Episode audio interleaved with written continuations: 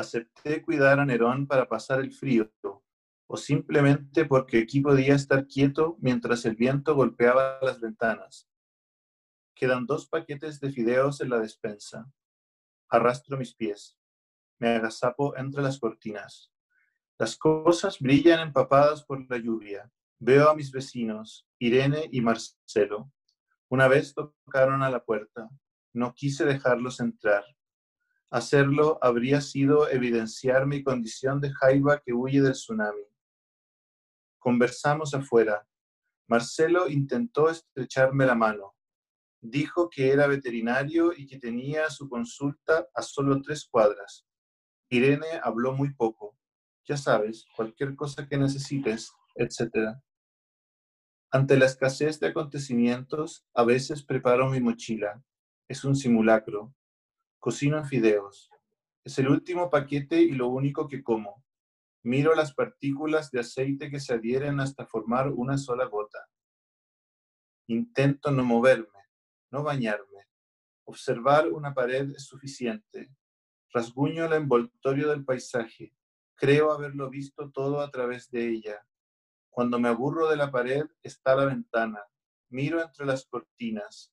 ¿Qué veo? Niños jugando. ¿A qué juegan? Es otoño. Aplastan las hojas. No oigo el crujido. Se ríen. Corren en círculos. De pronto Marcelo, el vecino, aparece en escena y me dirige una mirada desde la calle. ¿Me ve? Supongo que no. Se hurga la nariz. O tal vez me ve y hace ese gesto para despistarme. Rodolfo Reyes, Manchas de Humedad. Hola, muy buenas tardes, muy buenos días, muy buenas noches con ustedes. Eh, acaba de leer un poema de Rodolfo Reyes, Juan Santander Leal, poeta chileno. Hola Juan, buenas, ¿cómo estás? Hola, bien, bien, gracias por la invitación. Voy a hacer una brevísima presentación tuya para que después nos cuentes por qué trajiste este poema al episodio de hoy. Estamos también con, eh, con Javier Velo. Hola Javier. Hola Antonia. Ya todos lo conocen, no es necesario hacer presentaciones. Juan y Javier también se conocen entre sí. Juan Santander Leal eh, nació en Copiapó el año 84, ha publicado varios volúmenes de poesía. Allí estás, el año 2009 Cuarzo, el 2012, y una plaquette titulada Agujas, el 2015. Eh, luego compiló todos esas, esas esos tres libros en versiones revisadas en un libro que la mayoría de nosotros conocemos, que es La destrucción del mundo interior, que editó Overall en el año 2015. Y, y, luego vendría el año siguiente un libro que a mí me gusta mucho, Hijos Únicos, que también reseñé y que obtuvo un premio, el premio a la mejor obra publicada, si no me equivoco, Juan, al año siguiente, del Consejo Nacional del Libro y la Lectura, Hijos Únicos, lo recomiendo grandemente. Luego publicó Nueve Lugares, una plaquette con cuadro de tiza.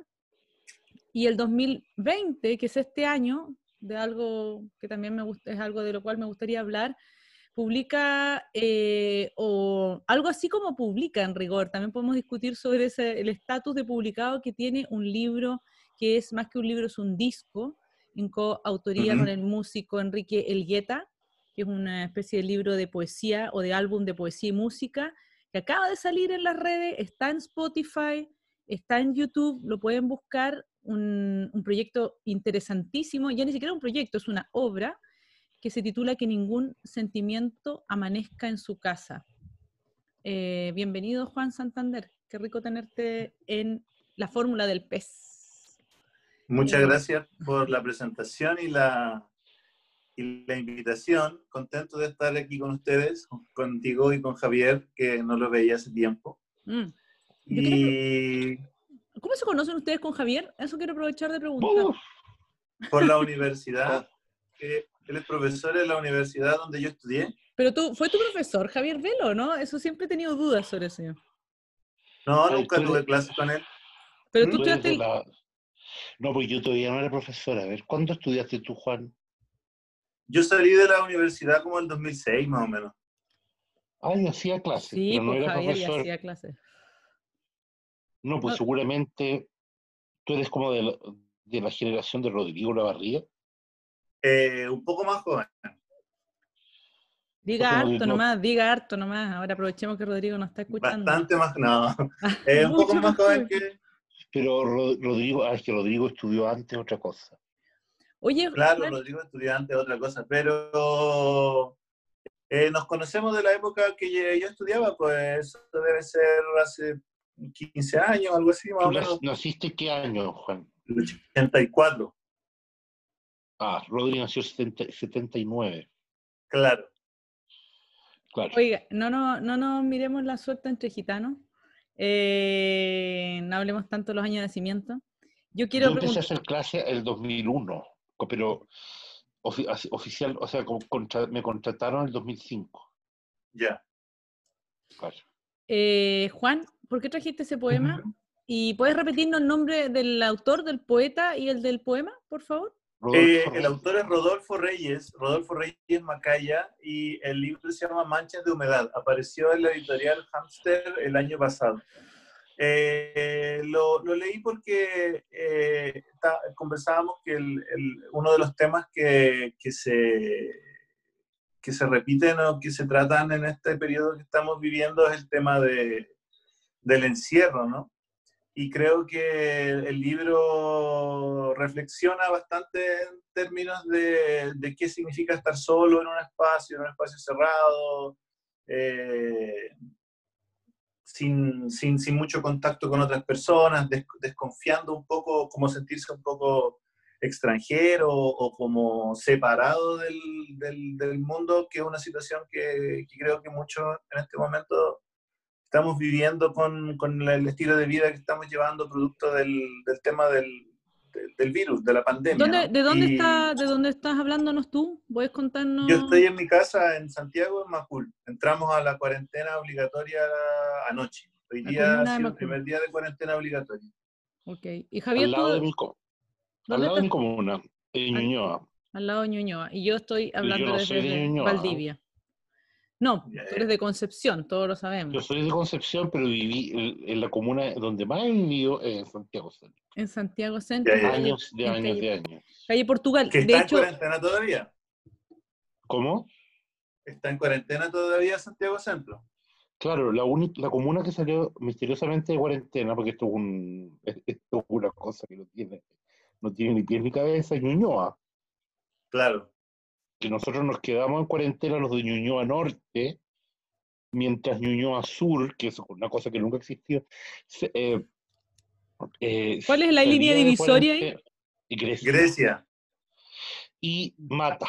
Grecia mata. Claro. la Entonces, eh, yo quedé en cuarentena, pero ahora salimos de cuarentena Ñuñoa, no sé por qué.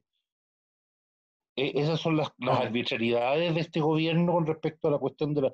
Debería haber cuarentena total. A la cantidad, llegamos a 28.000 infectados ayer. Mm. hoy día Según la- estamos, la, hoy día la- estamos a, mm, ojo, a 9 de mayo, porque esto va Sí. a quedar documentado todo.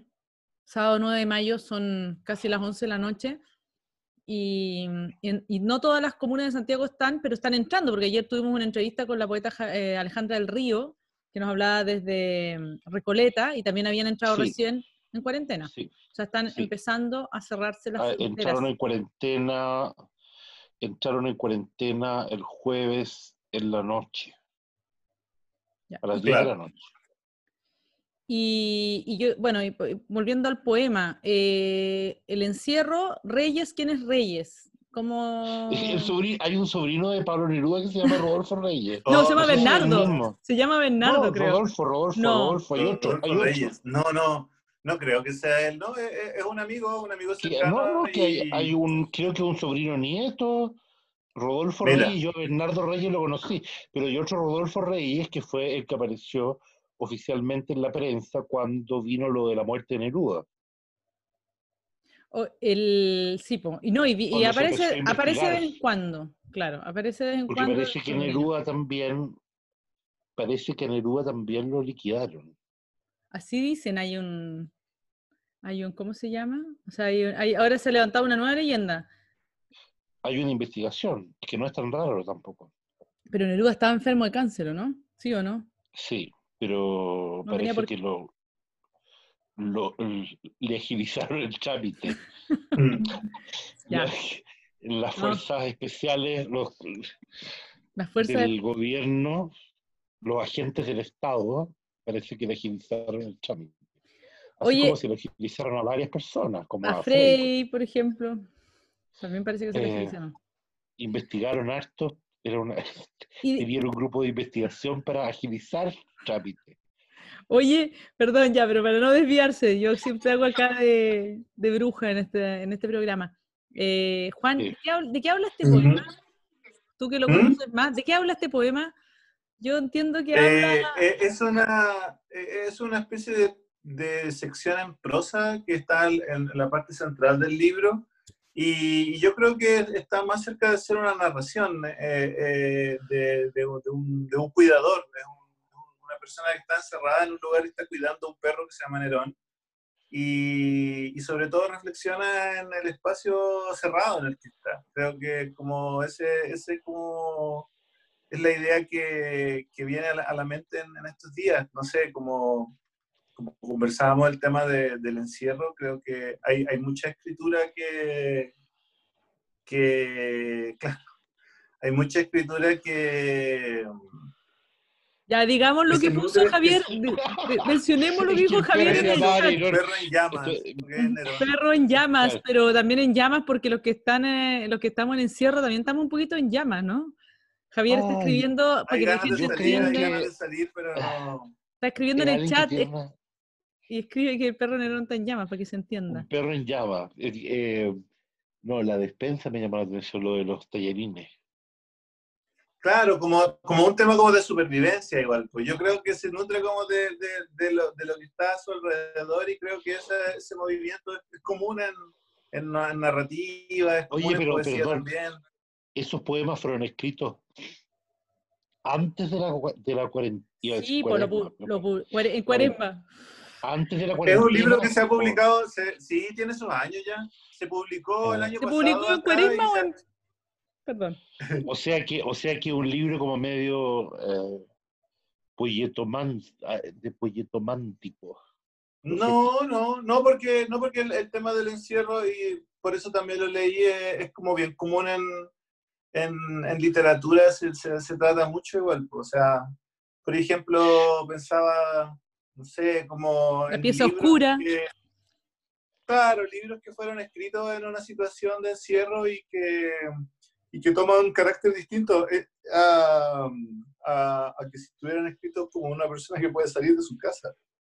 Mira, yo En específico este me llama la atención porque es como bien, los detalles son bien como propios del, del, del- de la vida como la llevamos más o menos acá, ¿no? Como con la comida que comemos o, o- o con, con- con el espacio de manchas de humedad en, en la pared o, o no sé, como bien cotidiano y, y, Claro, la- y como también atrapado, como se dice, ¿no? Como atrapándose con el espacio cerrado en el que uno está y, tratando de describir eso como a, a partir de escritura.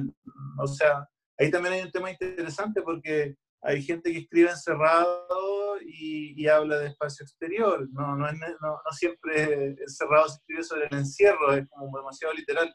Como Pero la este Emily caso Dickinson, específico, por Claro, ejemplo, exacto. que habla del exacto. mar y del cielo y de los bosques, y en realidad no salió de su... ¿Cuántos años tuvo la Emily Dickinson viviendo en la misma Por casa? esa Lima, que nunca hizo un viaje, Claro, fue a Montego Bay una vez, eso sí. Hay un poema sobre el viaje a Montego Bay. Claro.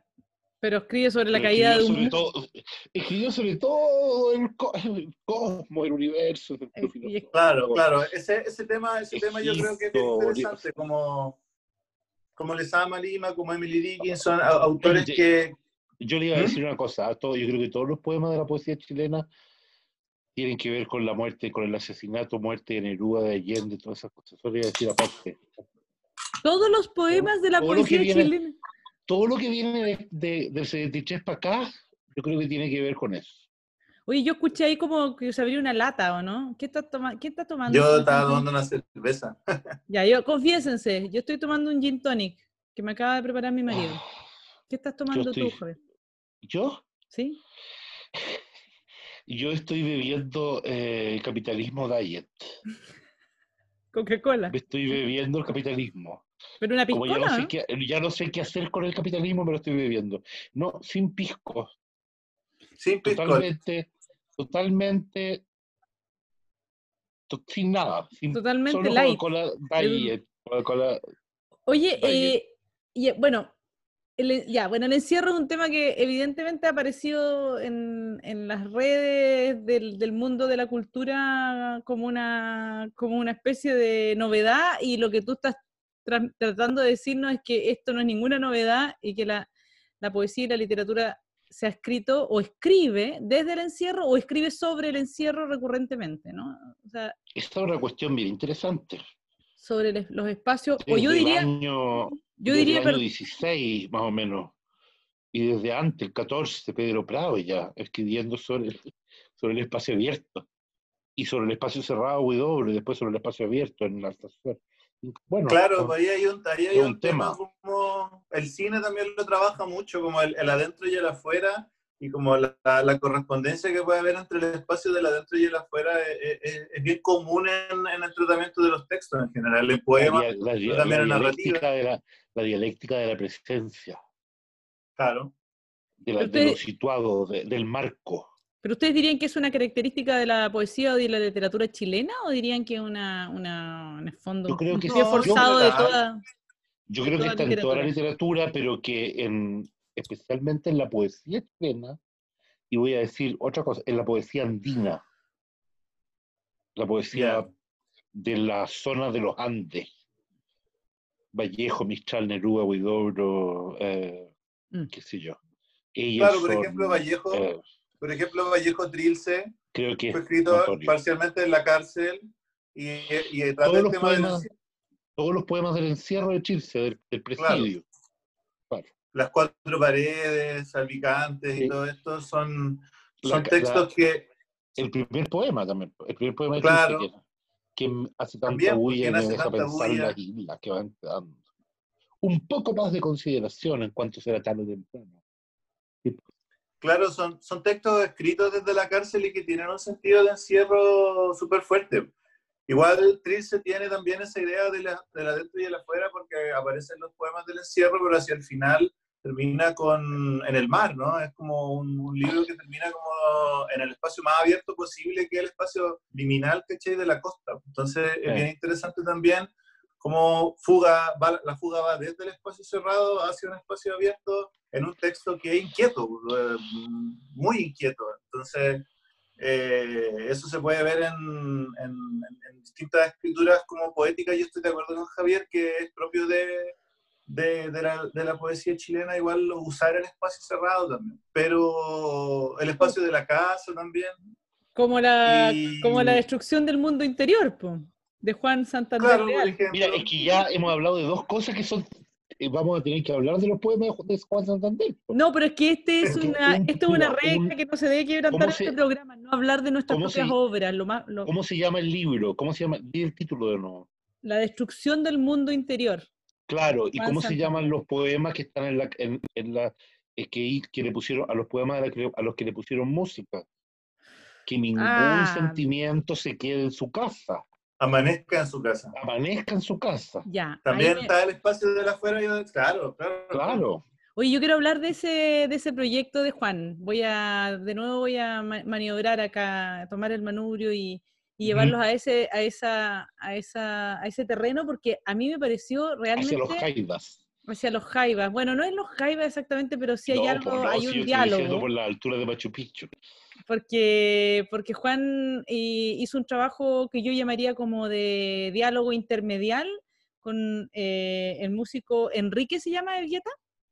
Enrique Elgueta, sí. Enrique Elgueta, que, que yo en un principio cuando lo vi anunciado pensé que era un- un- una especie de poema musicalizado y después eh, al escucharlo me di cuenta de que en realidad, y ni siquiera era un diálogo, sino que era como que, que, que- que- algo que conversamos un poco también con, con- Juan antes de, de- de grabar, eh, es un poema que en realidad está escrito, eh, a ver, tú me vas a corregir, pero yo siento que es un poema que se sale del soporte del libro y de la hoja.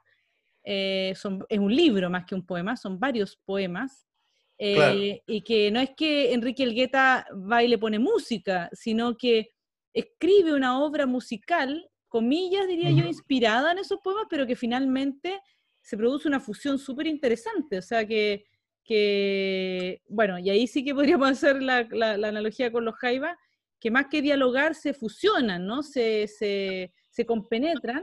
Y es un trabajo súper interesante que insisto en recomendar, está en Spotify eh, musicalmente súper bonito, eh, porque además que tiene vida propia, ¿no? la música tiene vida propia, eh, está la voz de Juan recitando muy, bueno, muy fino técnicamente también. Juan me contaba fuera del micrófono que, bueno, habían trabajado también con acústicamente o técnicamente, digamos, también tu, tu, lectura. Cuéntame, ¿cómo, ¿cómo, surge ese, ese trabajo? ¿Es un libro que tú ya tenías? ¿Es un libro que existía? ¿Es un libro que escribiste especialmente?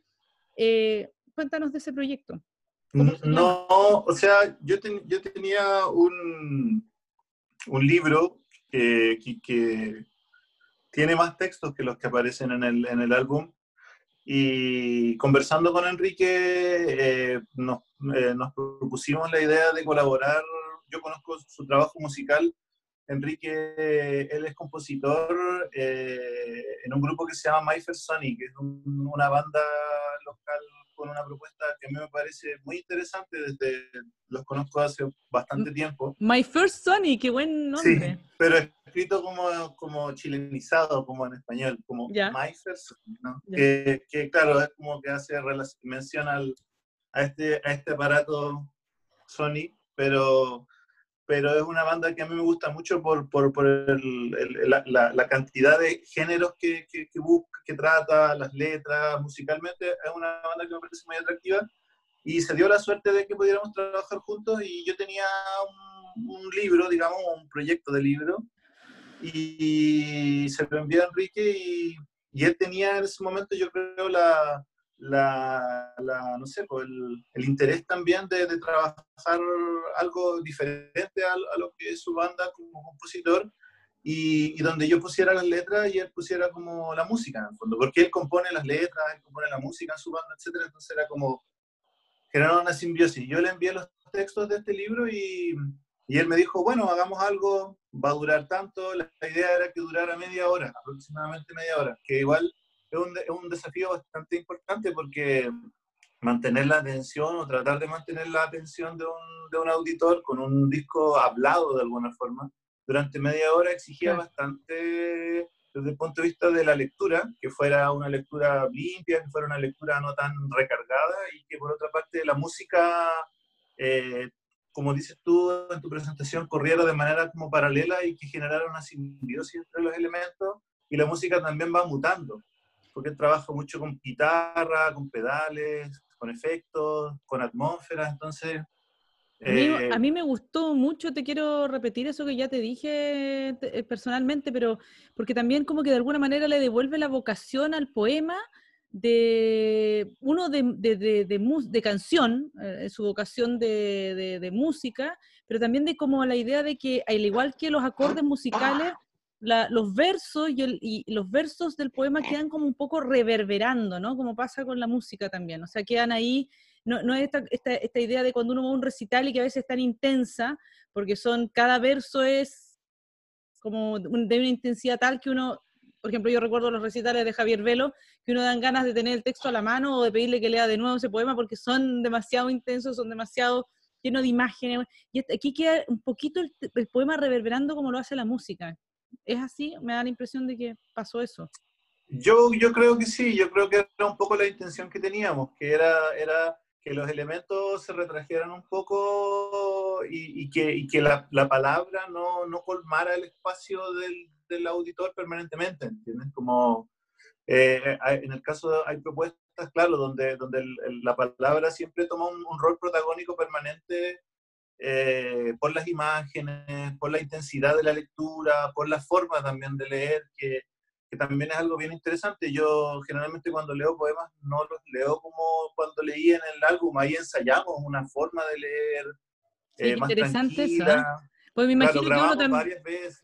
Me imagino, me imagino que uno también va como escuchándose a sí mismo de otra manera y hasta es probable, ahí me atrevería a decir, aquí me voy a tirar una, una apuesta, que tú debas haber tal vez hasta corregido o reformulado algunos versos en función de esta lectura para el disco, Sí. ¿o no? Claro que sí, sí, Me sí, sí, de, tanto escucharlo, de tanto escucharlo uno se va dando cuenta de que hay cosas que podrían sonar mejor o que podrían cambiarse.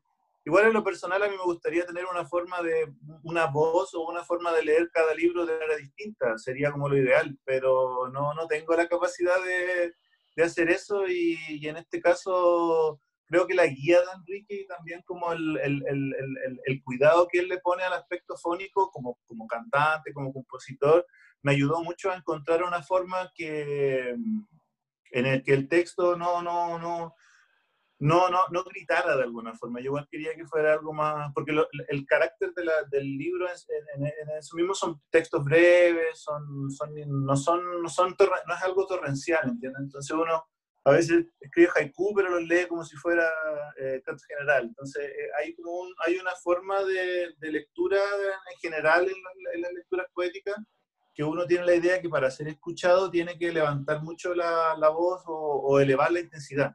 Y claro, en un auditorio, en un bar donde toda la gente está borracha, gritando y qué sé yo, uno tiene que hacerse escuchar como sea y, y- y trata de Bueno, expandir ahí- un poco.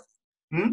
Ah, No, que hay gente que hace cosas distintas, po, porque con las lecturas, por ejemplo, eh, la misma Sole Fariña, por ejemplo, cuando lee, Claro, lee bajito, bajito, bajito, bajito, entonces se produce el fenómeno contrario. Mm.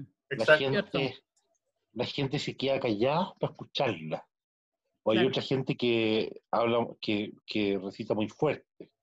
Ahora, es, es curioso porque de alguna manera, ¿no es cierto? Yo, yo por lo menos, no sé si creo que varias personas de mi edad o de mi generación o tienen, tenían o tienen esta cosa un poco del, del rock, del poema rock.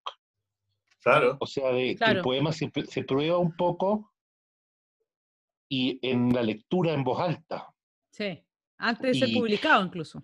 Claro, e- exacto. O a veces, claro, le cambiáis, Sí, eso es que leíamos la- los la- poemas, yo lo digo por la Ale del Río, por La otras Ale, me personas más de mi generación que ya no quiero acordarme, eh, eh, que leíamos como en voz alta, ¿no es cierto? Y que según el poema, ¿no es cierto?, íbamos arreglando después, según la lectura, perdón. Según la Claro. lectura que había pasado, íbamos, como lo que decía, lo, que- lo que decía, lo que decía Juan sobre, sobre la relación con la música del disco. claro. Eh, yo al final ya descubrí que no funciona mucho, que después los poemas terminan pareciéndose canciones. Oye, Si uno, perdón, los, si uno los reestructura según la lectura, todo vuelve al, al romancero, es como una cosa terrible. qué bonito. A la- a la Claro, balada. claro. Es Entonces cierto, uno es- no, esa- quiere, no quiere hacer lo mismo, po. no quería hacer canción. Ese es un peligro, ese es un peligro de la, de la escritura cuando está como en el espacio solo de la escritura, porque claro que la, la tentación de llevarlo a un espacio como más, más cantado o más cantable, eh, a veces Claro. funciona y a veces no. Pero en el, en el caso de, de lo que tratamos de trabajar nosotros, el- nuestro desafío era que alguien lo pudiera escuchar en su casa. Habla, pensábamos de eso, ¿no? Que alguien... Pero, tú- los, poemas, los poemas del disco no están como cantados. No, están no, recitados, no, no, no. Por eso Juan no digo, canta. y Por eso decía, me reía con la cosa de los jaivas, porque no es lo mismo. No, pero ¿sabes a qué No, se no, parece? no, no, se parece a no. algunas cosas que han hecho los electrodomésticos. Eso lo encontré bonito, como, Ah, como una especie de música que parece que estuviera de fondo, que en realidad no está de fondo y que tiene su propia Claro. vida, pero que está ahí el- la, la voz del poeta eh, recitando y de pronto se queda... De hecho, yo diría que es 50 y 50, ¿no? 50% de música protagónica y 50% del texto, que tampoco es tan Sí. Protagónico. la al música final. va mutando además. La- yo, creo que, yo creo que una de las características que, que Enrique también le imprimió mucho es que la música va mutando. Y al ir mutando, al irse transformando, al, al irse añadiendo efectos o, o- o cambiando efectos, también eso ayuda a que la lectura no sea tan monótona también. Entonces ahí se complementan, porque el texto le da cierta densidad al, al- al- al conjunto y por otra parte eh, la música le da densidad también al texto. Nosotros lo, lo lo trabajamos mucho como un proyecto eh, de simbiosis donde se, se unieran dos lenguajes, más que eh, una propuesta como donde la poesía ayudara a la letra, como, no sé, o, a la música, perdón, o, o al revés. Hay, hay, hay, muchas, hay muchas eh, manifestaciones de esto hoy en día, en, acá en, Chile al menos, y bueno, en el extranjero, ¿para qué decir? Pues hay, no sé, pues hay gente que lo hace muy bien y que uno admira mucho, eh, pero tratamos también de poner ahí nuestro, nuestro esfuerzo en algo que, que, tuviera ese canal de difusión, que eso era algo que nos interesaba mucho. A mí, a mí en, lo, en lo particular, porque siempre yo había trabajado como con el soporte de siempre de los libros, que me gusta mucho y consumo mucho libros también, pero y justo coincidió que el, el, el, álbum, el trabajo eh, fue liberado, fue publicado en, cuando empezó cuarentena, la, pandemia. Oye, y a propósito, ¿Mm? a propósito de eso, te quería preguntar, bueno, una, la primera pregunta es eh, si es que acaso este era un proyecto de libro, ¿qué te dijeron tus eventuales editores de que hubieras abandonado el espacio del libro, el soporte del libro? Eso es súper linda como experimento. Y, por, y la segunda pregunta es, eh, se me olvidó. no, te juro. Pero puedo, responder la primera. Es que tenía dos preguntas hace rato. Eh, Dale. Eh, mira, en realidad el libro tiene otro nombre como libro y son más textos. Yo hice una selección de textos que corresponde como al 60% aproximadamente del, para darle un sentido de relato también que durara la media hora que, que corresponde al trabajo que estábamos haciendo en ese momento. En ese sentido, bueno, yo espero que el libro aparezca editado. Eh, tenemos trato con la editorial Overall, que es la editorial que, publica mis libros hasta, hasta el momento, que son Andrés eh, Florid y Daniel Escobar. Con ellos trabajamos.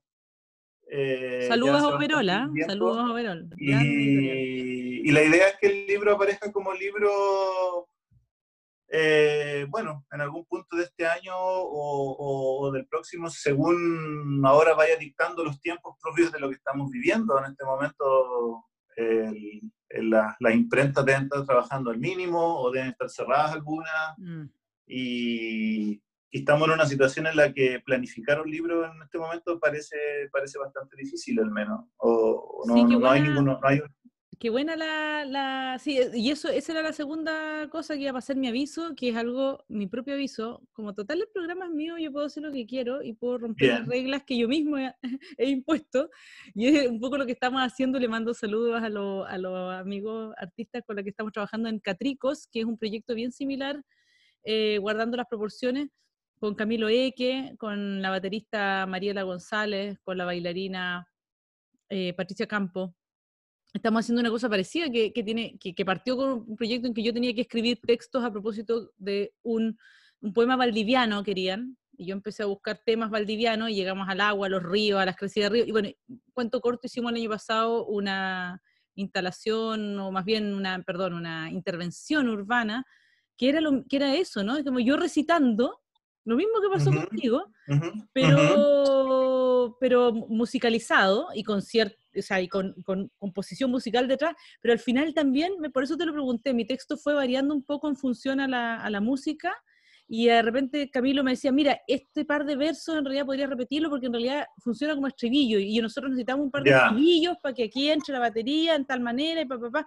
Entonces también yo iba, que es lo que te ha pasado a ti, como adecuando mi propio texto o, o, mi escritura a, la música y a la composición musical. Y al final entonces no era como un texto de Antonio Torres musicalizado, sino que era una obra colectiva, ¿no?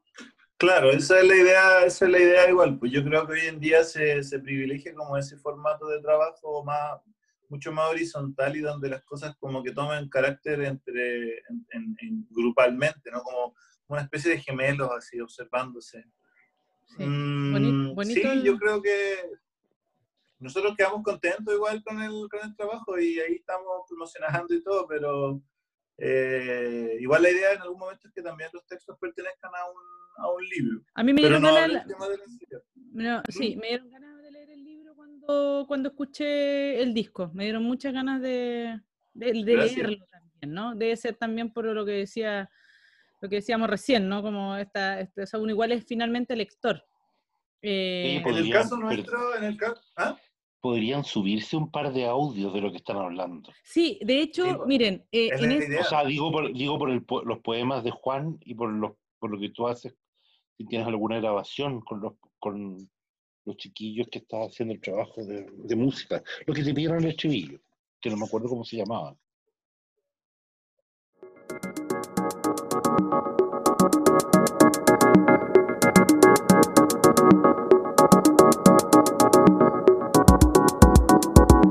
Recargo energía en la mirada ajena, siempre con el mismo corte de pelo. Tengo un cartel opaco que anuncia luz, un florero de madera con rosas de aluminio. El camión aljibe me visita esta mañana y no es seguro que hoy anochezca. Este cielo ha escogido sus colores. Cada quien sabe llegar hasta su jaula.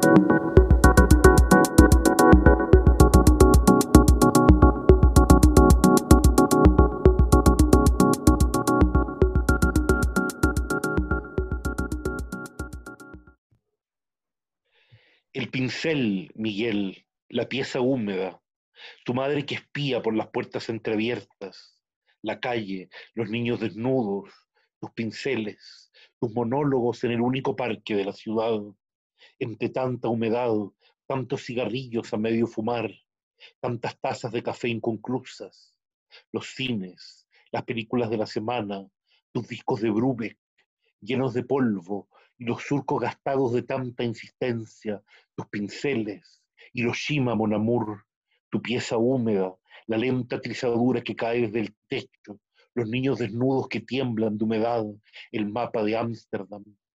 El mundo de tu oscura madre nos mira de reojo, nuestro mundo de tabaco y café negro, cigarrillos gitán y discos que se tocan hasta el último aliento de nuestros pulmones, tu cuerpo desnudo, tus ojos perdidos entre las nubes de tabaco, ese afiche de Hiroshima Mon Amour, tu mano que resbala sobre la superficie de mi piel, tu madre saca cuentas, nos mira de reojo, entre latas de conserva y quintales de harina, caramelos de fantasía, nos, saca, nos mira de reojos y saca cuentas, y nosotros nos hundimos por sexta, octava, trigésima vez entre los pliegues de tus sábanas, entre tus sábanas, Miguel, entre sudor y vaselina, entre ventanas sucias y calles húmedas, y discos de Brubeck, y niños desnudos, Miguel, tu madre nos llama, ya se enfría la sopa del crepúsculo. Qué bonito, eso era Enrique, Enrique Giordano.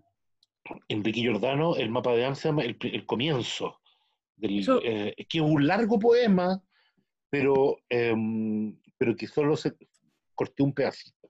Oye, Es un que largo poema, es como, es como, un- es como sinfónico.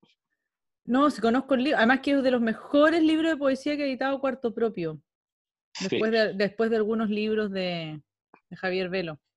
Ah, Ahora es el, el libro, es el un libro que es del año ochenta y tanto. Pero yo lo, que- lo quería leer porque, aparte de porque Enrique Giordano es amigo mío, eh, lo quería leer porque está toda la... eh, esta, esta Es bien crudo el poema, ah, entre paréntesis. esta contraposición de mundos, el mundo de afuera, el mundo de la madre, el mundo de la pieza de Miguel, el parque de la ciudad, está todo, con todos los afueras y los, los adentros de alguna manera yuxtapuestos, ¿no? Claro, y- Claro, y- no pero, era pero mediados por la madre, ¿ah? imaginario. Pero mediados por la madre o que sea, espía, que está ahí. La madre media entre el afuera y el adentro, Exacto. Claro, como una figura vigilante. Es que yo quería leer otro poema también, ¿ah? de la Sol de Fariña, donde también hay una figura vigilante, que son los troyes. Le- léelo si figura, quiere. figura- figuras de autoridad que median, que son como amenazantes. Es adentro y el afuera. Claro. A O mí sea, me, s- Sí, en el caso de la fariña más bien es entre, el- entre, entre el hacer propio y, y- y- y la represión, ¿no? A mí me parecen en general las poéticas de la, de la dentro y la afuera súper importantes para el tema de la identidad. O sea, lo- lo- la exclusión o la inclusión, que lo define, se define finalmente como espacialmente, o sea, como la, es, la, es la, la manera más primitiva de definirla, ¿no? Lo que está afuera, lo que Sí. está dentro. Y acá también es bonito porque es una escena de amor, pero una escena homosexual. Y, Sí. es- y, y- y es muy freudianamente está la madre de censora, ¿no? Y de espía. A él léete el de la, el de la Fariña. El de la Fariña es el primer, el primer poema de- del primer libro. Se llama así. el primer- El primer libro de la Sola Fariña se llama El primer libro. Y, Que apareció en UDP el- hace poco, ¿no? ¿Cómo? Apareció. Apareció reeditado en UDP hace un poco tiempo, ¿no? Sí, hicieron una, una reedición. Creo que este, año- este libro es del 85. si no me equivoco. Em, es todo tranquilo, inmóvil. Había que pintar el primer libro, pero ¿cuál pintar? ¿Cuál primer? Tomar todos los ocres, también el amarillo oscuro de la tierra. Capas unas sobre otras, arcilla, terracota, ocre, arañar un poco, lamer los dedos para formar esa pasta ligosa, untar los dedos, los brazos, ya estás abierto, páginas blancas abiertas, no hay recorrido previo, tratar de hundir los dedos. ¿Por qué tan tristes? ¿Por qué así estos, estos colores? Dicen, preguntan los choroyes de alas verdes que pasan en bandadas. ¿Por qué esa oscuridad gritan? Hay un negro que sombrea, que nos cubre. Se alejan, pero no alcanzo a ver el rojo que descubro debajo de mi axila. No hay claridad, no hay claridad, Grasnan. Ha caído la nube gris sobre mi vuelo. Eran granizos, era hielo el que quebró mis alas. Y ahí en las alambradas, suspendido su vuelo, se dan a murmurar, todo tranquilo, inmóvil, apacible. Qué lindo. Es el primer Qué poema del primer libro de la Fariña. Claro, es el primer poema del Es primer el libro. primer poema de la Sola Fariña, sí. O sea, es inaugural en todo sentido, ¿no? No, no parte de la mitad. No, Es Hay que, inaugural. hay que pintar y qué pintamos y cómo lo no, pintamos. había que, pintar. Había que pintar, pues sí, El pues, primer libro es súper y la, y la pregunta viene al tiro. Había que pintar el primer ¿Cuál? libro, pero ¿cuál primer? ¿Cuál Eh, primer? ¿Cuál libro? O sea que no solamente pone en cuestión la operación de escribir o de pintar o de decir, sino que también el soporte. Y, y es bien interesante el poema porque es bien característico de, de toda una poética de dictadura, igual que el de Giordano, un poema del exilio. eh. Este es un poema, eh, no hay recorrido previo, como un mundo, un mundo que empieza de nuevo. Como la ciudad, pues. Claro, como la ciudad de Millán, ¿no? Como, como que se abre cuando se abre, es como bien performativo el comienzo.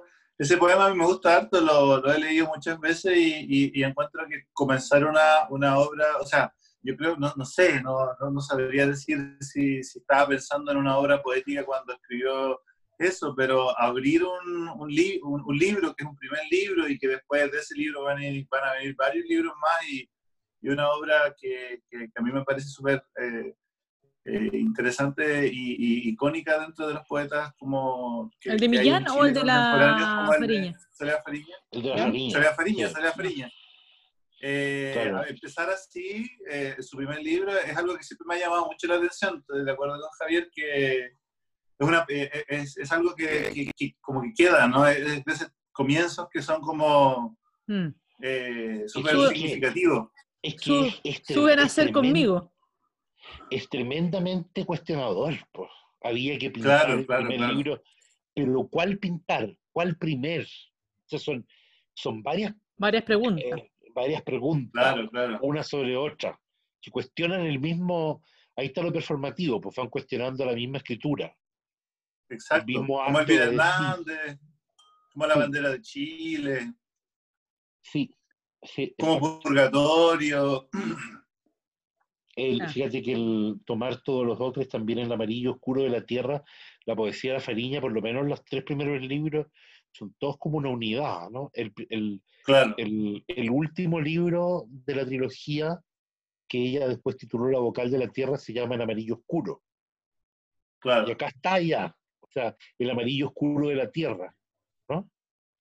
Eh, el primer libro, Albricia, y después En amarillo oscuro, que es del 91.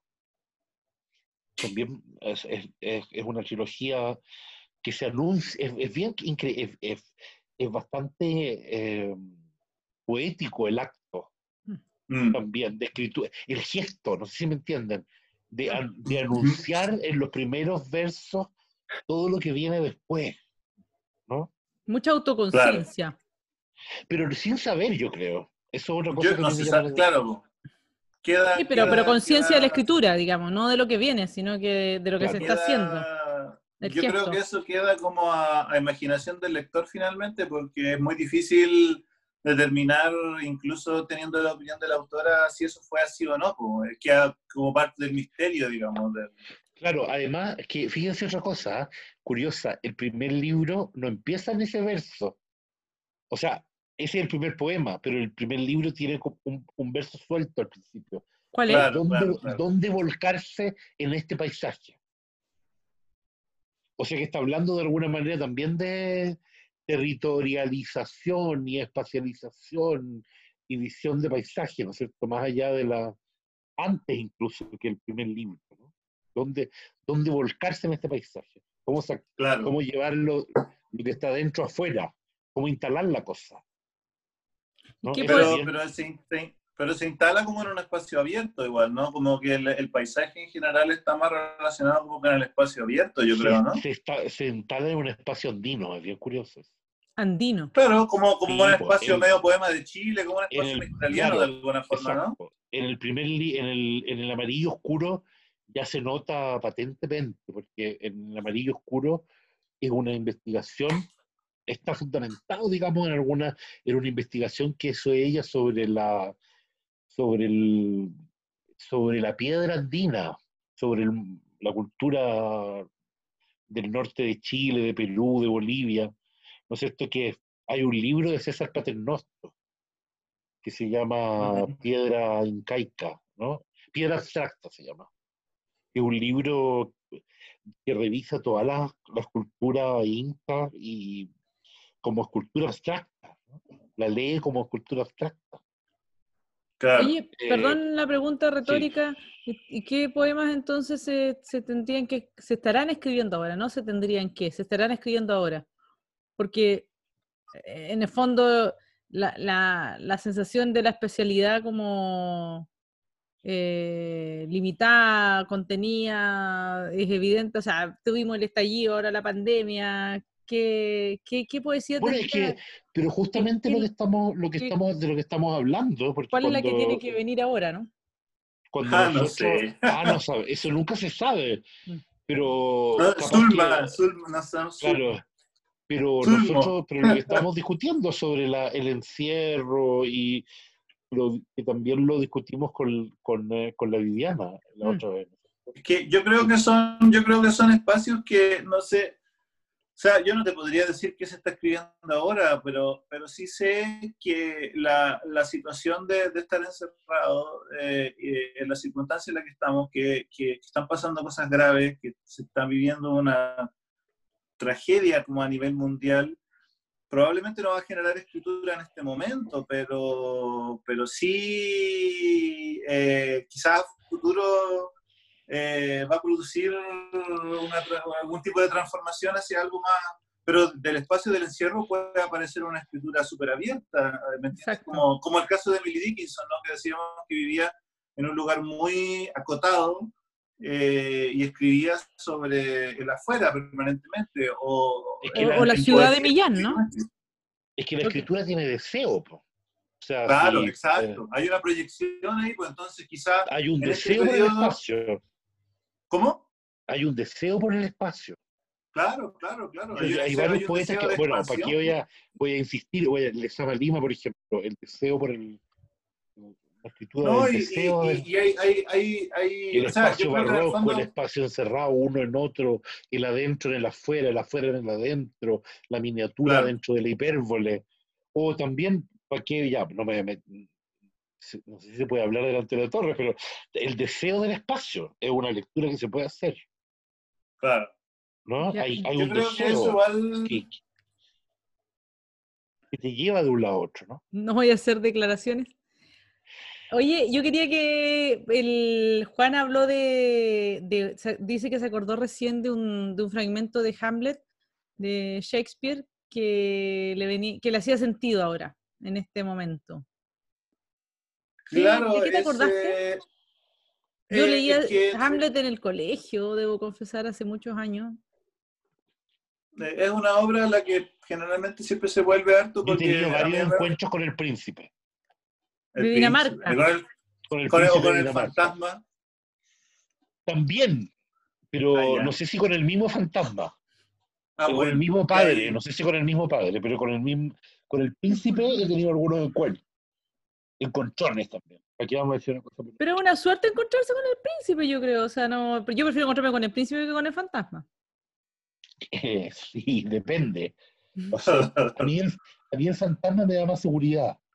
¿Por qué? El príncipe, porque el príncipe, porque el príncipe es tremendamente inseguro, pues anda matando gente, anda mandando a matar gente, no sabe quién es, no sabe si decirlo, Claro. si soltar la pepa o no soltarla, si acusar al ahí- a la mamá o al tío solo, o a la pobre. A ver, la hagan un, pobre- un res- un resumen del... La pobre cabra esa, pues, ¿cómo se llama? La, la Ofelia, Ofelia. que la trata pésimo y termina suicidándose por el, por el príncipe. Exacto, exacto. No, si el príncipe Pero Un resumen de Hamlet, por favor. el loco no, es muy suelto. difícil.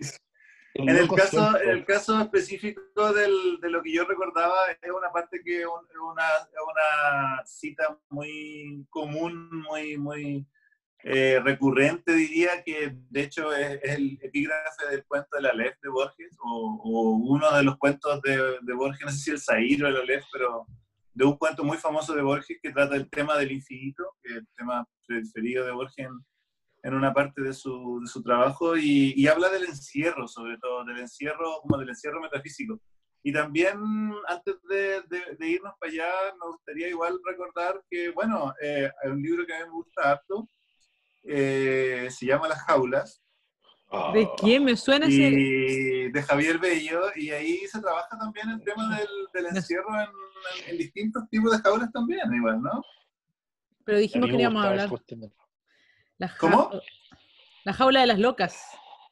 el, la, claro, yo escribí ese libro que todos estos títulos de los poemas tienen jaula de esto, jaula sin esto, jaula con esto.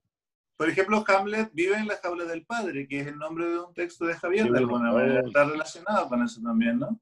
Sí, Ya lee, lee- Bueno. lee- lee el fragmento de Hamlet porque hemos prometido que en Eh, este programa sí, no lo vamos voy, a lo voy a hablar de nosotros. lo voy a explicar más bien, porque es como, bueno, eh, estar eh, Hamlet hablando con Rosencrantz y Guildenstern, que son unos amigos de la infancia que él tenía. a los que y- manda a la muerte, a los que ¿Cómo? manda a la muerte, a los que Claro, manda claro, a la claro, muerte. después los manda a morir.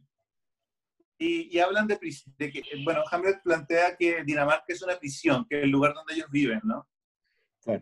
Entonces ahí empiezan a, a retrucarse y a conversar y a hablar de, de si, si es una prisión buena o si es una prisión mala, poniéndolo en términos muy, muy simples. Y Hamlet plantea y dice, eh, bueno, así, algo así, la traducción muy La libre, jaula de oro. La jaula de oro. Hamlet en algún momento, eh, ¿hmm?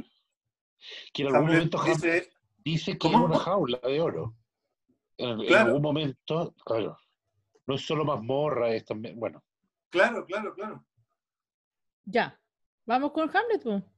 En esta parte dice, "No, Dios podría estar encerrado en una cáscara de nuez y aún así considerarme un rey del espacio infinito, si no fuera porque tengo pesadillas.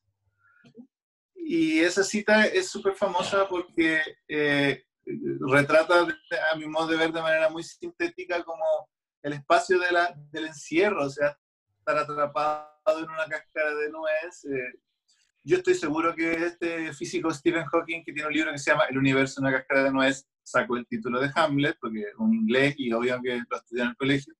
los ingleses Y- siempre, siempre y se es- entre ellos. Claro, la solidaridad de, de Como que, género. no hubieran, como que no hubieran razones para citar a Shakespeare. Como ese título Y- precioso de la simbólica, ¿no? Paisaje con grano de arena. A propósito. Claro, pues yo creo que remite sobre todo a William arena, ¿no? Blake, que es como, claro, ver, ver un mundo en un grano de arena, dice eh, William Blake. Y, y esa idea de estar encerrado en una cáscara de nuez, una jaula, una prisión, eh, que es... eh, Ahora, las jaulas son para los animales. Y bueno, hay jaulas de humanos. También hay No, humanos. pero- no, sí, ah, pero, Oye, a Ezra Pound lo llevaron eh, dentro de una jaula cuando se lo llevaron. me- me- me- yo me refiero a que de alguna manera la jaula es más específico para los- no es cualquier Por eso que yo, no sé, a mí ese era el juego un poco, ¿no? De la, de Ya, la, ya, de ya. la jaula. Que la jaula es más animal, ¿no? Em- Está más vinculada como a, a- a ese, a ese voces Claro. que son, pero que son pájaros, que son personas encerradas, etcétera. Pero estar encerrado en una cáscara de nuez es muy extraño. Precioso, po, precioso. Además Bueno, que una cáscara de nuez es algo que viene por naturaleza sellada, o sea, eso no es que te encierren, es como que casi que hubieras nacido adentro, ¿no? Claro. Es como un secreto, claro. ¿no? Estar en un secreto es, una, Es es un que hay un- encierro, pero hay, Hay algo una de... cuestión que, Exacto. hay una, hay una ¿No? cuestión que es lo infinitesimal, ¿no? Y eh, Claro. dentro de nuestras dimensiones, claro, lo, lo pequeño no es pequeño, es infinitesimal. Eh, siempre hay un espacio infinitesimal. Siempre, hay un espacio más. entre una cosa y otra. claro. Siempre se puede avanzar más. Que las Mm. cosas nunca están juntas, parece. Eso me pienso yo. Pero Wittgenstein hablaba del problema de la, de la ¿cómo se llama esto? ¿No, ¿No habría la unidad entonces? de la vez? escala, de la escala. ¿No? Mm. O sea, eh, el- eh, eh, no sé, po, un árbol, un- un- el, el Everest es grande, pero a escala universal es un grano de arena, una cáscara de nuez. La Claro, por tierra. ejemplo, a mí, a mí me gusta, a mí me gusta Caleta, como me gusta mucho como esa idea de ahí en, en- me parece que en Marte, en el planeta Marte, hay un, hay un lugar que se llama Olympus Mons, el Monte Olimpo, no sé si lo conocen.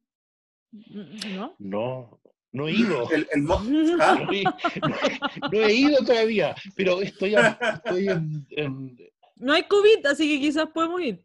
sí, Bueno, ahí fue su YouTube, su YouTube. No, pero hablando de la prisión, la- de la prisión cósmica finalmente en la que está Hamlet, que esa es como la idea del- de estar encerrado en la, en el, en el- en la cáscara de nuez. Eh, en el hecho de estar encerrado te lleva como a pensar quizás incluso en realidad como fuera de- del propio planeta. Eh, hay, un, hay un lugar, me parece, en, en Marte que se llama el Monte Olimpo, en inglés se llama Olympus Mons, algo así, sí. y es la, mon- es la montaña más alta del sistema solar. Wow. En la montaña más alta del sistema solar, la- mira la medida, ¿eh? no es como el, es Oye, pero ustedes han pensado más- que todo esto es del, de- del planeta Tierra que gira alrededor del, del Sol, a veces digo al revés, el Sol que gira alrededor, eh, me equivoco, ¿no? Y que es, están de, es un sistema solar dentro de una galaxia que es parte de un, de un sistema mayor y que tiene unos, unas vías de escape hacia la no materia. No, no, Claro, no Hamlet, Hamlet está hablando de eso en el fondo, ¿no? Pero- es ese, el, es el El problema que nosotros también estamos encerrados en, el- en las dimensiones del tiempo y del espacio. Pero yo fíjense que no me siento tan encerrada con todo este contacto que he tenido, con todo lo que he podido leer, con el tiempo que me he dado para cosas que, o sea, estoy más, más espacializada hacia afuera que nunca en esta... Yo creo que eso es porque quizás quizá esta es la primera pandemia o, o la primera situación de aislamiento social en la que tenemos el- herramientas como la que estamos usando para hablar en este momento. No nos estamos mandando Claro cartas, sí. ¿no? Eso también, eso también es muy interesante para los cronistas, para la gente que escribe sobre el presente y que le interesa como el, el- el efecto de la Sí. tecnología en nuestra forma de relacionarnos es, es clave, no, no, hay, no, no- no estamos aislados de alguna forma, ¿no? Lo, lo que yo más he hecho es relacionarme con mi Imagínate-. Imagínate, acuérdate del Decamerón, po, acuérdate de Boccaccio, lo que era la Claro. peste en el, en, a principio del Renacimiento. Era Claro. encerrarse nomás, pero sin... Era encerrarse a morir o a sobrevivir, pero sin noticia de nadie. Claro. De hecho, yo, yo he leído en internet que Shakespeare escribió el Rey Lear en cuarentena. Pero lo leíste, en tuviste que leerlo en internet, pues. No sabía que lo había escrito en cuarentena, no Sí, tenía eso- idea. No, no, No, no. sí, a, mí- a mí me, a mí me dijo él, me contó. Oye, eso es una... Se le apareció el fantasma. Eso es una especie de dictum que nos ha aparecido a los escritores que tenemos que hacer como una gran obra en cuarentena por la cresta. así La No, claro. Me tiene angustiada esa. Es el rendimiento, es la cultura del rendimiento, ¿no? Sí. Chiquillos, quiero que Bueno. digan un par de palabras para, para el cierre. ¿Algún consejo para el encierro?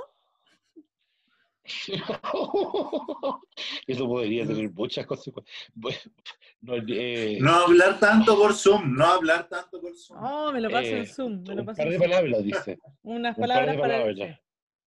Eh, Y cuidarse harto y cuidar a la gente que lo rodea, más que nada. ¿Cómo nos podemos cuidar si ni siquiera nos podemos tocar, no? Juntar. Tremendo. Ahora, yo debo agradecer que no he visto más seguido a Javier Velo, que, que me encanta Que ahora. verlo, que ahora. Dos Claro. palabras. Pasa, Eh, pasa, pasa. Chuta. Pero Un eh, no, no presionarse tanto. Jack Daniels. Un par de palabras. para un par de Jack, palabras para el encierro. Jack Daniels. Bien. Eh, o una. Muy buena- Una palabra para el encierro. No sé. Eh, Cusqueña. No. Yo, yo ando en. Cusco ahora porque estoy tomando Queña, Cusqueña. exacto. exacto. Yo estoy con Bifitter. Ya, chicos. Bien. Bueno, muchas gracias. Gracias a ustedes, corazones, por venir a, a- a la Fórmula del Pez. Eh, gracias por el disco. Eh, me interesa mucho el disco. Quiero escucharlo de nuevo. Se puede escuchar completo en Spotify. ¡Qué maravilla! Es un libro de poesía completo. Felicitaciones, Sí, está en Spotify. Juan, por eso. Repítete, Muchas por favor, gracias, el muchas título. gracias por la invitación. Saludos, Enrique Elgueta. Le vamos a Saludos decir, Enrique Giordano también. que lo Enrique, y a la Enrique. Giordano. Sole- y a la Sole Fariña. A Soledad Fariña, A Y la a Sole- Rodolfo, La vamos a y tener acá. sobrino de, de Neruda. Rodolfo Reyes A Rodolfo y Reyes Shakespeare y Shakespeare. A William. y Rosencrantz. Bueno, William. muchas gracias. Un abrazo. Gracias a ustedes Abrazos. por venir. Hasta la otra. Abrazos.